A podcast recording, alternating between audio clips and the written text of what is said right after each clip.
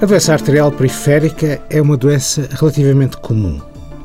Ao contrário da doença do aneurisma da aorta, em que a parede se enfraquece e se dilata, aqui acontece o fenómeno contrário. Há um estreitamento da artéria. E isso leva a uma redução da quantidade de sangue que passa para os membros, particularmente para os membros inferiores, mas também para os membros superiores e para os órgãos que são irrigados. Esta situação é normalmente causada pela aterosclerose. E a aterosclerose se caracteriza pela deposição de gordura na parede da artéria. Esta gordura desencadeia uma reação fibrosa que se chama placa, leva à formação desta estrutura que estreita a artéria e que vai reduzir o diâmetro da artéria e dificultar a passagem do sangue. Como é que o doente sente isto?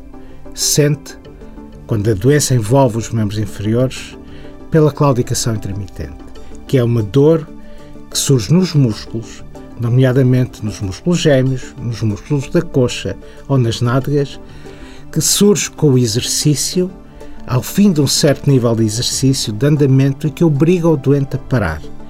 E ele para por muito pouco tempo, ao fim de uns um minuto ou dois, estando quieto, a dor desaparece.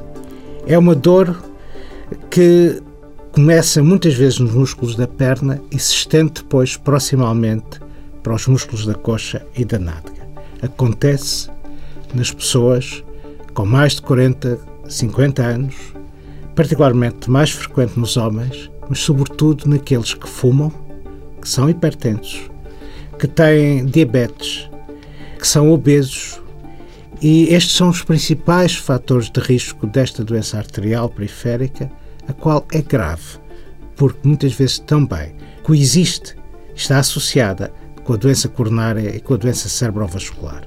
Por si só, causa uma grande incapacidade, diminui a autonomia da marcha e a qualidade de vida dos doentes e, numa fase mais avançada, pode pôr em causa a sobrevivência do membro determinando aquilo que nós designamos por isquémia crítica, isto é, por uma falta de circulação crítica que leva muitas vezes ao aparecimento de gangrena, de necroses de dedos dos pés e que obrigam a um tratamento cirúrgico que é normalmente sempre muito bem sucedido. Para mais informações, consulte a página do Facebook do programa Harvard Medical School Portugal.